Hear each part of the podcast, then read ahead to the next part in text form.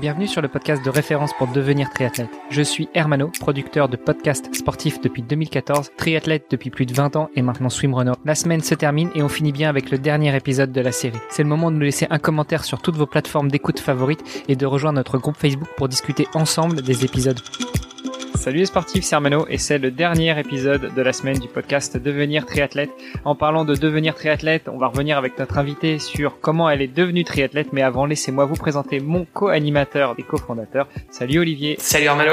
Et je parlais de notre invité, eh bien Charlène Clavel est avec nous cette semaine. On termine la semaine avec elle. Salut Charlène. Salut. On s'est dit que pour ce dernier épisode, en tout cas moi j'aimerais bien qu'on parle des doubles projets que tu as menés. Euh, tu étais sportif professionnel en handball. Tu nous as glissé insidieusement hier que tu avais euh, pendant ce temps-là passé un master 2. Est-ce que tu peux revenir justement sur sur cette période où euh, tu es sportive, tu fais des études, euh, combien de temps ça t'a pris, à quel point ça pouvait être compliqué ou pas et puis bah quand tu as switché du handball vers le triathlon, tu t'es décidé aussi à switcher et à continuer tes études. J'aimerais bien qu'on revienne aussi sur cette étape-là. Je suis, je suis passionnée de sport, donc c'était pour moi important d'aller un petit peu creuser dans ce domaine-là. Donc euh, déjà de par mes études et puis aussi euh, de par euh, voilà une carrière de sportif de haut niveau.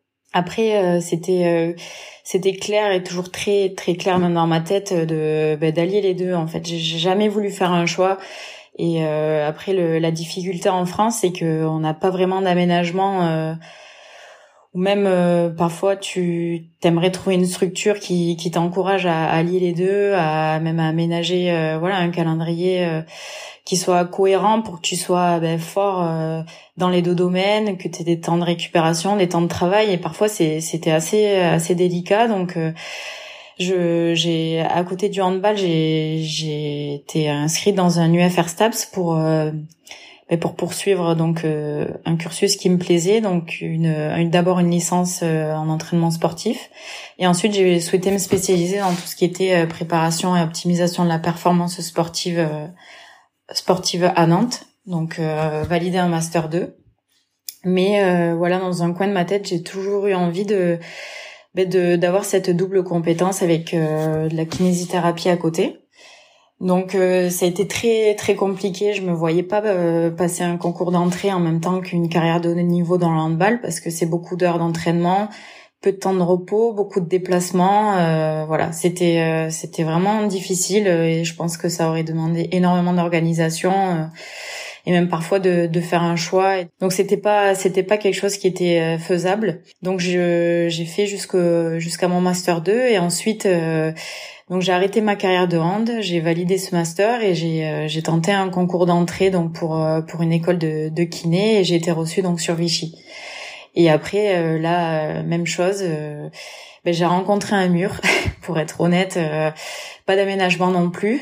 Après, il y a certaines écoles qui le proposent en France, comme Montpellier ou encore Grenoble. Mais à c'est, pas encore mis en place. Donc, donc voilà. Aujourd'hui, j'essaye de, de faire les deux, de, de m'organiser parfois, d'aller en, piscine tôt le matin d'attaquer les cours à 8 heures euh, et parfois de les, terminer euh, sur des grosses journées euh, à 17 heures donc pour après enchaîner sur un autre entraînement.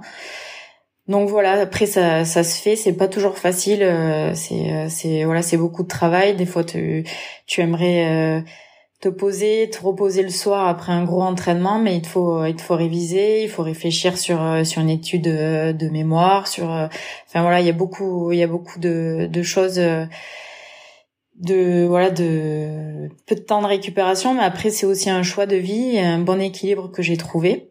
Et euh, et, voilà j'en ai besoin parce que je pense que c'est euh, c'est important d'avoir ce ce projet là en tête et d'arriver à le finaliser pour euh, aussi être serein une fois que ta carrière de sport de haut niveau s'arrête.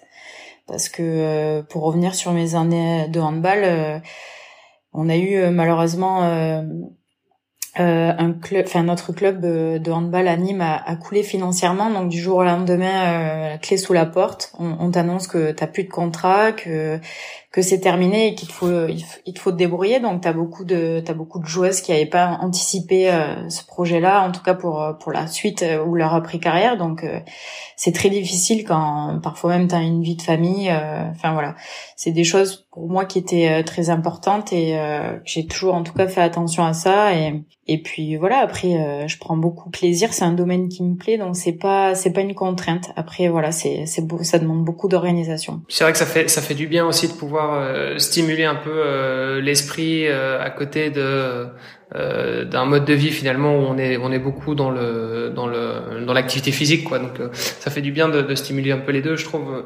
Après c'est vrai que on peut avoir tendance à se dire bon en fait à partir du moment où on a terminé notre entraînement, il nous reste plus qu'à qu'à réviser, donc en fait euh, on peut être tranquille euh, dans le canapé et ça va, c'est facile.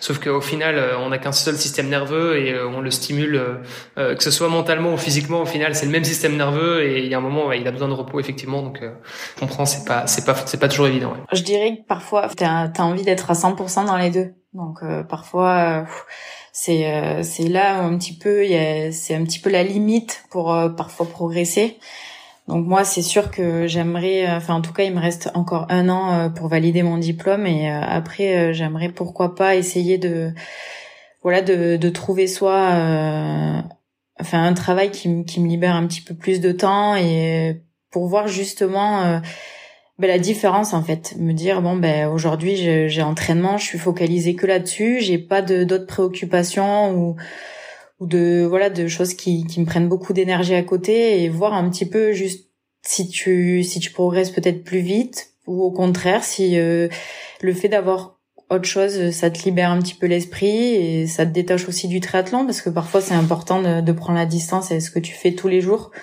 Mais euh, voilà j'ai envie de voir et de, de tester euh, cette opportunité là et d'avoir aucun regret. Donc euh, voilà après euh, après être diplômée j'essaierai quand même de faire euh, une bonne année de, de triathlon pour voir ce que ça peut faire si j'arrive encore à progresser et, et voilà valider d'autres paliers. Je pense que c'est quelque chose qui parle à, beaucoup des, des, auditeurs parce que finalement bon la plupart des triathlètes sont des triathlètes amateurs. Donc fatalement ils travaillent sur le côté ou au moins ils étudient ou voilà en général ils ont ils ont souvent quelque chose d'autre.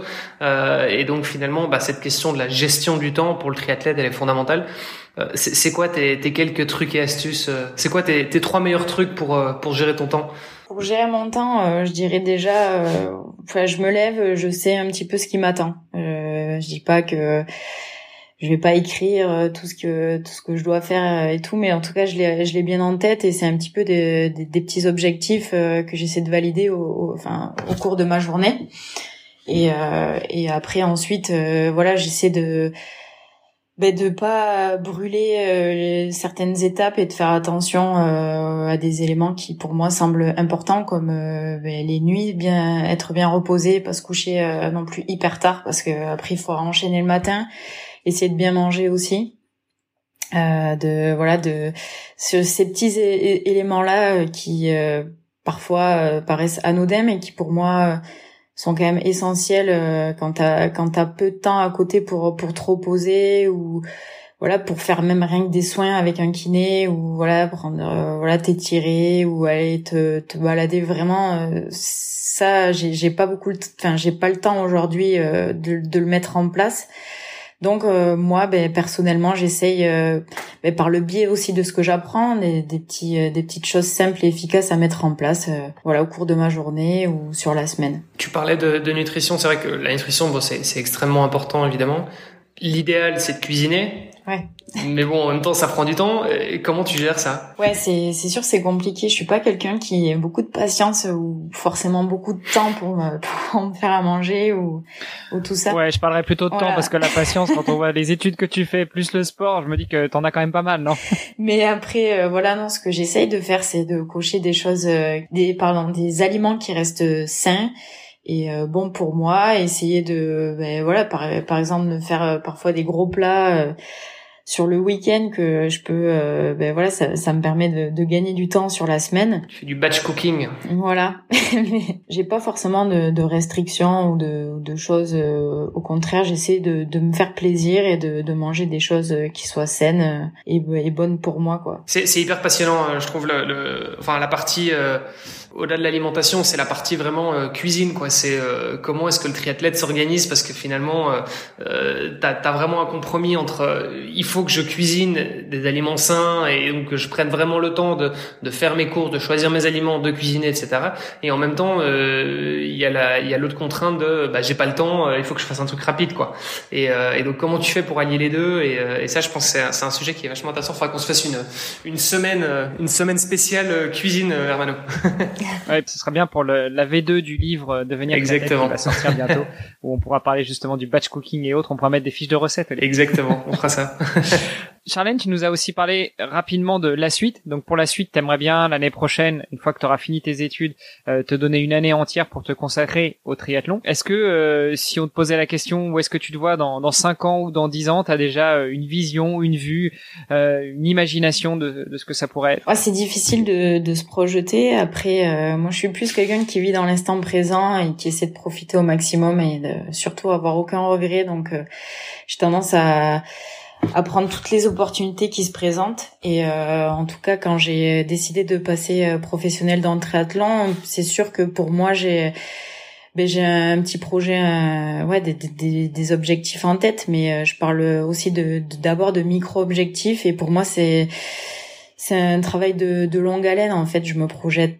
Je dirais que c'est c'est du ouais du travail sur du long terme. Après, il est clair pour moi que Aujourd'hui, j'ai encore envie de bah, d'apprendre, de voilà, de tester de nouvelles choses parce que pour moi, c'est je suis je suis qu'au début. Euh, même quand tu échanges avec des des triathlètes comme Frédéric Van Lier que vous avez eu euh, récemment, euh, il dira que c'est voilà, c'est beaucoup de, de régularité, c'est enfin au quotidien, c'est beaucoup de, de longues années de travail et c'est au fur et à mesure que tu te découvres et que que t'apprends à mettre de nouvelles choses en place. Donc moi, je procède par étapes. Euh, ça sera peut-être déjà sur le matériel, sur des changements de position, sur euh, l'alimentation, comme on disait tout à l'heure. C'est un tas de choses et c'est ce qui est intéressant dans le triathlon, c'est que tu as un tas de ouais d'éléments à aller aller voir, aller retravailler. Et pour moi, euh, déjà rien qu'en termes de distance, aujourd'hui j'évolue du, sur du 73, mais dans un coin de ma tête, ce que j'aimerais, c'est essayer un longue distance sans trop tarder. Parce que déjà ben, certainement j'arrive sur un âge où enfin, on dira que c'est c'est un âge où on, on, on, réagit bien sur sur le long distance où où j'aimerais aller voir un petit peu euh, ce que je je suis capable de faire. Et bien sûr euh, pourquoi pas essayer de me qualifier à Hawaï euh, dans quelques années en tout cas pour moi ça serait ça serait comme un rêve et j'essaye de travailler pour ça et voilà après j'ai pas envie de, de de me presser forcément je je sais qu'il faut être énormément patient j'ai j'ai fait que soit 2,73 en tant que professionnel. Euh, J'espère en faire encore euh, en septembre prochain, mais euh, voilà, j'apprends clairement euh, tout le temps sur euh, sur ces compétitions là. c'est c'est c'est comme ça que je voilà je je vois les choses en fait c'est au fur et à mesure que je vais apprendre que je vais découvrir et que enfin voilà c'est ça va être le travail est encore long et c'est tout ce chemin là qui sera intéressant en fait. Bon bah écoute, pour revenir sur euh, sur Fred qu'on avait eu comme tu l'as dit à ce micro, euh, il a gagné à Hawaï à 34 ans, donc euh, t'as encore un peu de marge, t'as encore trois ans pour te qualifier et un an pour gagner, c'est bon non? Ouais, j'aimerais pouvoir dire ça, mais la marche la marche est très très haute quand on voit que ce soit des des des triathlètes comme Daniel Arif ou encore Lucie Charles, c'est c'est une autre dimension et mais voilà, c'est c'est des filles que j'aime que j'aime regarder encore une fois, on apprend, on apprend beaucoup de choses euh, sur les courses, euh, rien qu'au contact de filles comme euh, Manon Genet ou ou j'en oublie Jeanne Collange ou même même Alexia, toutes ces toutes ces filles là. C'est c'est c'est des filles qui qui évoluent depuis quelques années sur sur le circuit mais mais voilà je je savais que c'était en en passant professionnel et en me mesurant à, à ces filles-là que, que je pourrais apprendre et, et, et progresser. Donc euh, voilà, c'est ça va me permettre d'engranger de l'expérience et euh, ça va ça va se faire sur les compétitions. Donc j'espère qu'il y en aura plus. Aujourd'hui, j'en ai j'ai pas pu en faire beaucoup euh, à cause des, des, conditions sanitaires sur ma première saison de, de triathlon en tant que pro. Donc j'espère que voilà sur sur ça, ça ça sera différent en tout cas à l'avenir. Et puis et puis voilà quoi. Après je souhaite de pouvoir aller à Hawaï déjà et, après on verra on verra le résultat là-bas. C'est le pire qu'on te souhaite. Charlène, merci beaucoup pour euh, ta participation à notre podcast. Ça fait toujours plaisir de recevoir déjà des triathlètes féminines et puis euh, en plus des gens qui euh, qui sont passionnés et puis qui même si tu dis que t'aimes vivre dans l'instant, on sent que tu tu prépares quand même les choses avec attention. on te souhaite bon courage pour la suite. Si nos auditeurs, nos auditrices souhaitent te suivre, échanger avec toi, rentrer en contact avec toi, quel est le meilleur moyen? Instagram Oui, je dirais euh, Instagram ou euh, j'ai une page athlète aussi Facebook. Alors après, euh, voilà, je je prends le temps de répondre. C'est pas toujours évident de répondre assez spontanément avec les études et tout ça à côté. Parfois, je mets un petit peu de temps, mais en tout cas, je le fais et avec grand plaisir. Génial. Bah, un grand merci en tout cas d'avoir accepté notre invitation. On a passé un bon moment. Mais merci, c'était un plaisir d'échanger et de, de vous rencontrer et je continuerai à vous suivre. On fait de même. Super, bah merci beaucoup et on espère se croiser un de ces quatre sur une course. À bientôt Charlène. Merci beaucoup. Salut, bon week-end. Salut. Ciao, bon week-end.